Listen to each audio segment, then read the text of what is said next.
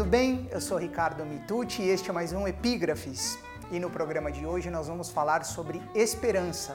E para isso eu convidei uma jovem ex-atleta brasileira cuja vida se transformou radicalmente há alguns anos e que justamente por isso passou a lidar mais de perto com a questão da esperança.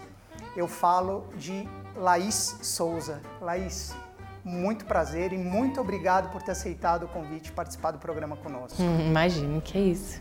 Prazer estar com você. Muito obrigado.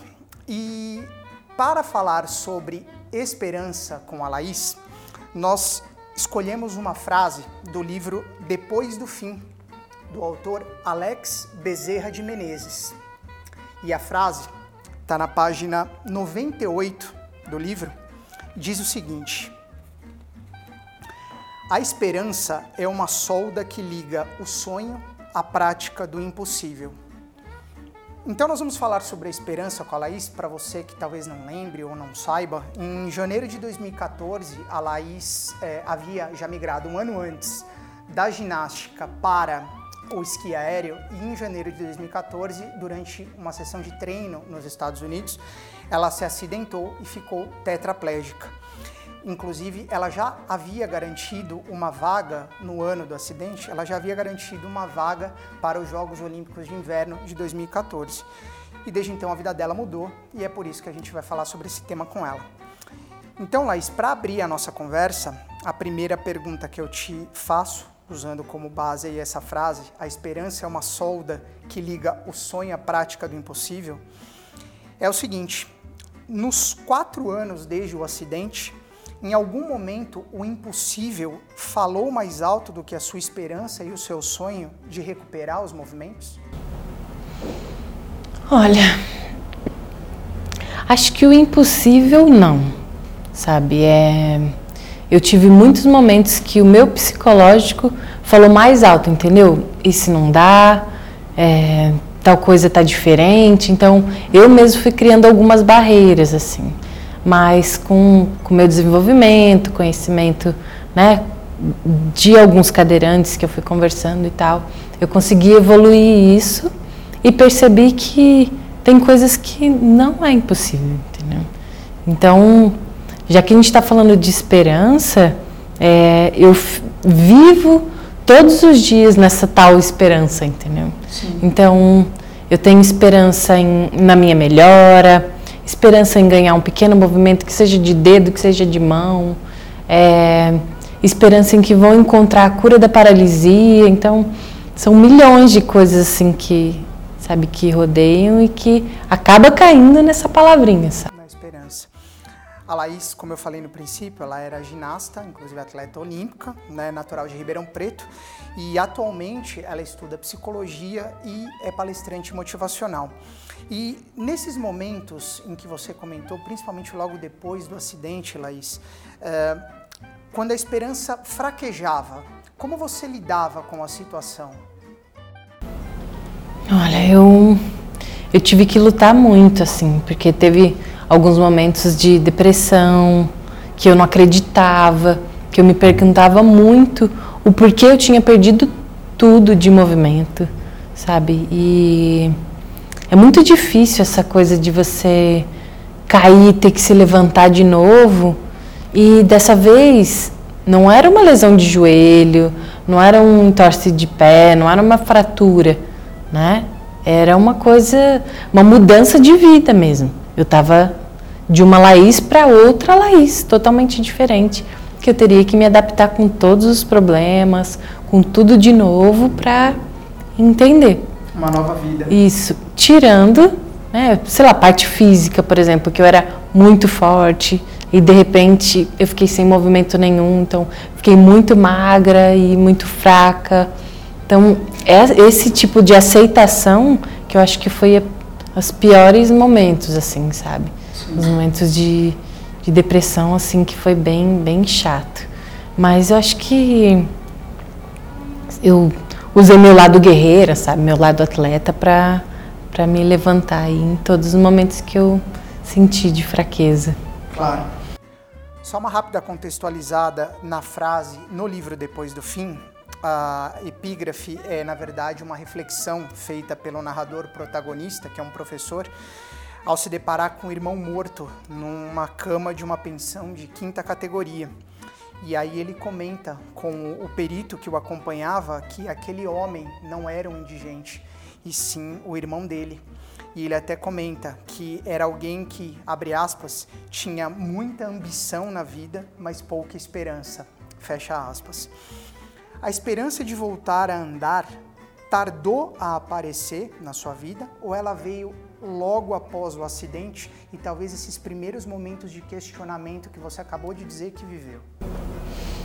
Olha, eu acho que foi tudo misturado, assim, pelo que eu me lembro.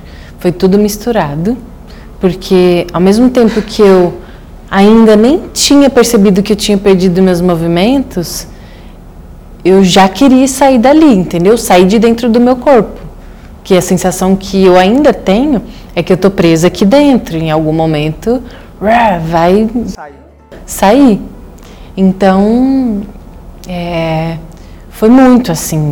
Eu sofri meu acidente, tive um momento de tristeza, percebi o que estava acontecendo e rapidamente eu já queria, entendeu? Sair dali. Queria uhum. andar então foi. Reagiu rápido. Foi muito logo. A esperança não tardou a aparecer na sua vida, então, bacana.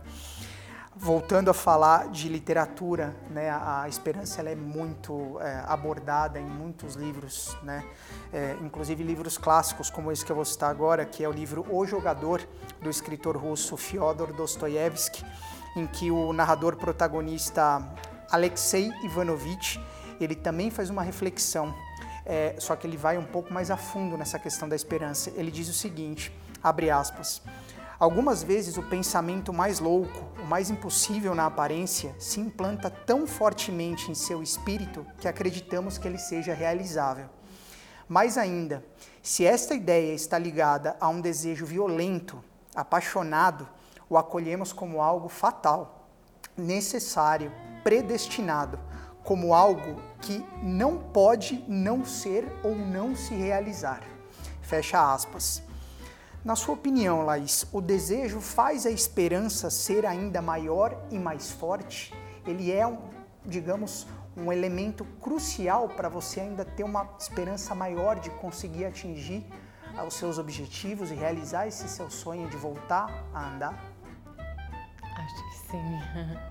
Acho que sim, porque por exemplo, é, sei lá, vamos pensar em um outro exemplo. Você gostar de alguém, né? De alguém que mora em outra cidade, por exemplo.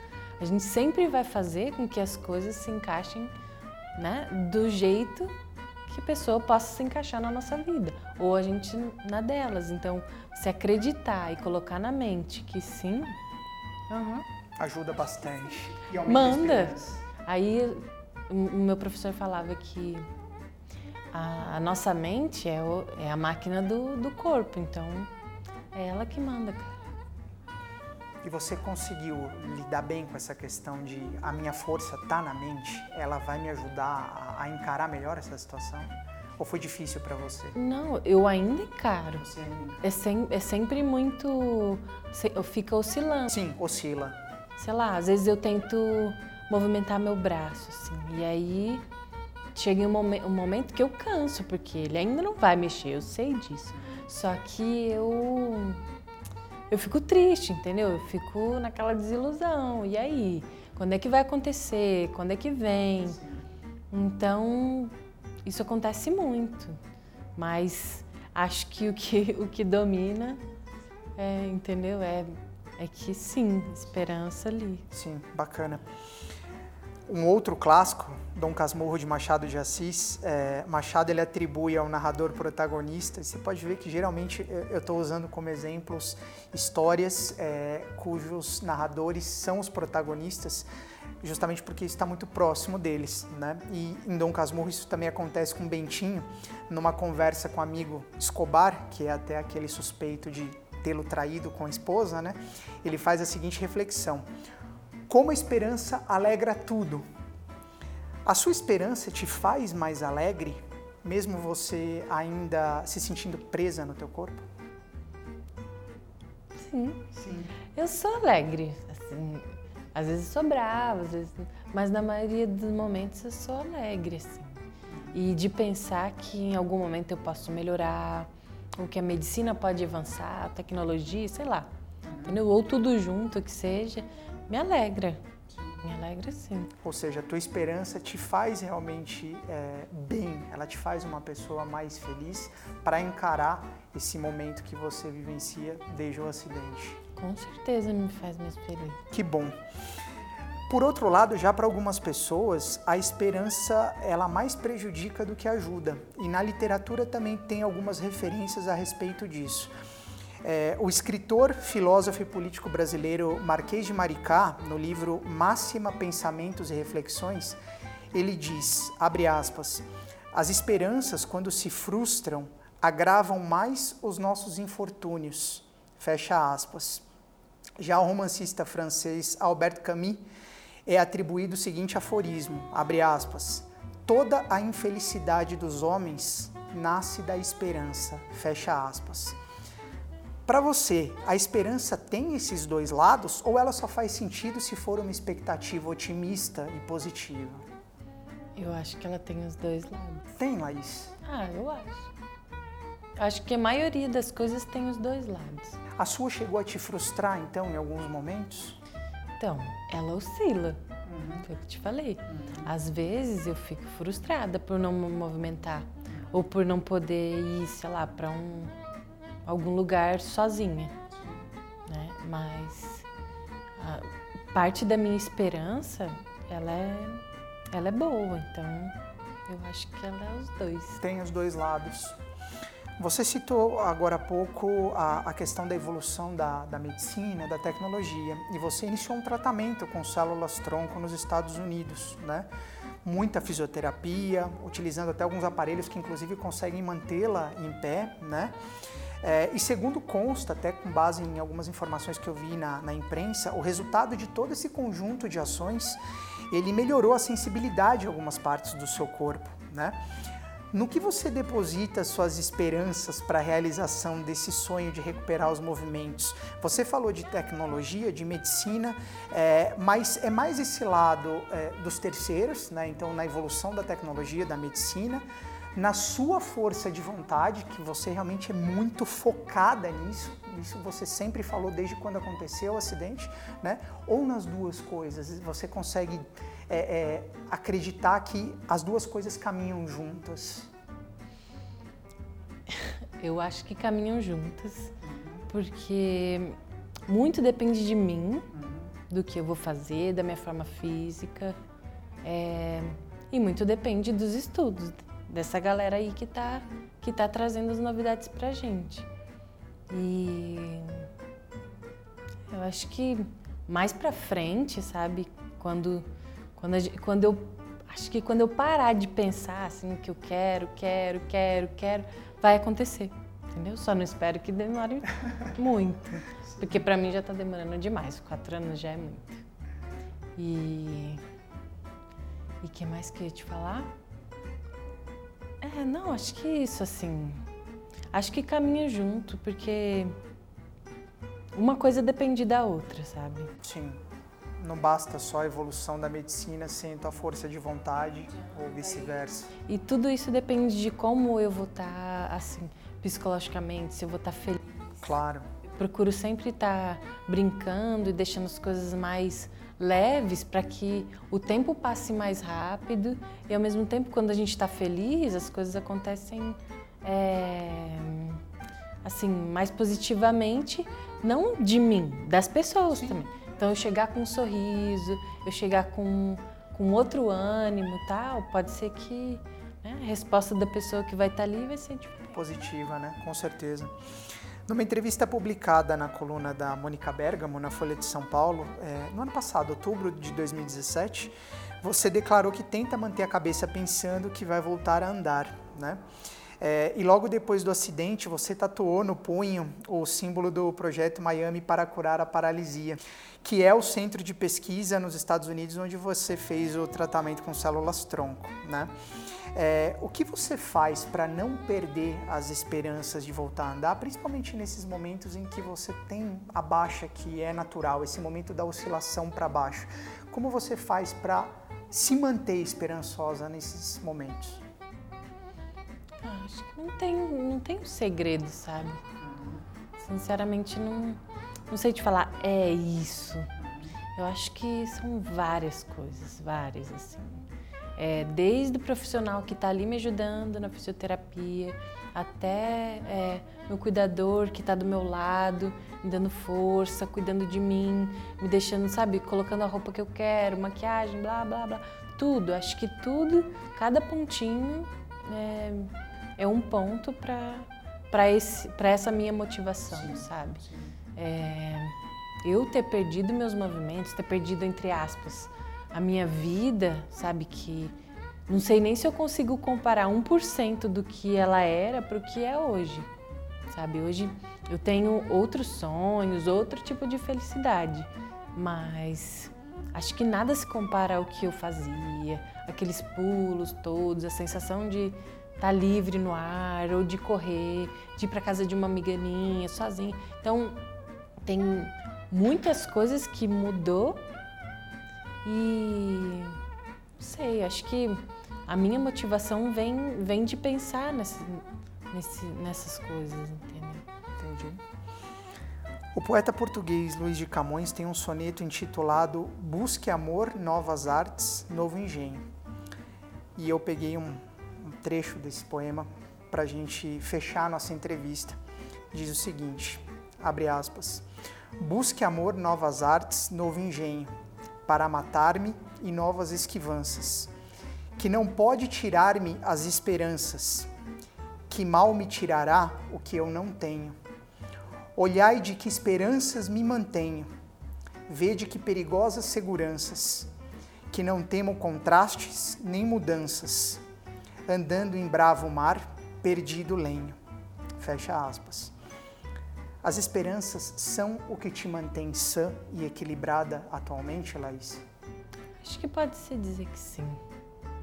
Pode-se dizer que sim, porque não tem só a minha esperança, sabe? Tem esperança da minha família, dos meus amigos, de todas as pessoas que estão torcendo, que chegam os recados nas, nas redes sociais, que são muitos, assim, eu, eu me sinto muito agradecida, entendeu? Eu acho que é o que me dá a gasolina hoje.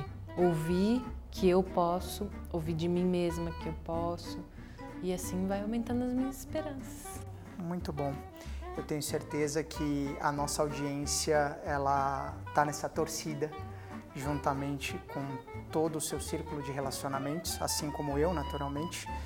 É, e é por isso que eu lhe digo mais uma vez que foi um grande prazer tê-la no programa.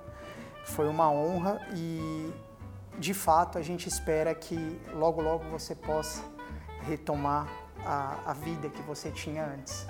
É a esperança que todos nós temos. Então, mais uma vez, muito obrigado Imagina. por ter convite e ter participado do Epígrafos conosco. Obrigada a você, linda. Eu entrevistei a ex-ginasta e atleta olímpica Laís Souza, integrante da equipe brasileira de ginástica que disputou a Olimpíada de Atenas em 2004 e de Pequim em 2008 medalha de bronze por equipe nos Jogos Pan-Americanos de 2003, prata na Copa do Mundo de Ginástica de 2005 e duas vezes ouro no Campeonato Brasileiro de 2005. Laís foi ainda medalha de prata por equipe e duas vezes bronze no individual nos Jogos Pan-Americanos de 2007. Se para você foi um grande programa como foi para mim, então eu peço para que você curta e compartilhe essa entrevista e para que acompanhe o meu trabalho nas redes sociais, Facebook, Instagram YouTube. Se inscreva no meu canal, adicione lá o sininho para sempre que tiver programa novo, entrevista nova, você seja avisado. E visite também meu site para saber um pouco mais sobre o meu trabalho como escritor e conhecer os meus livros, o Histórias Quase Verídicas e o Órfãos de São Paulo. A gente se vê numa próxima edição do Epígrafes. Um grande abraço e até lá!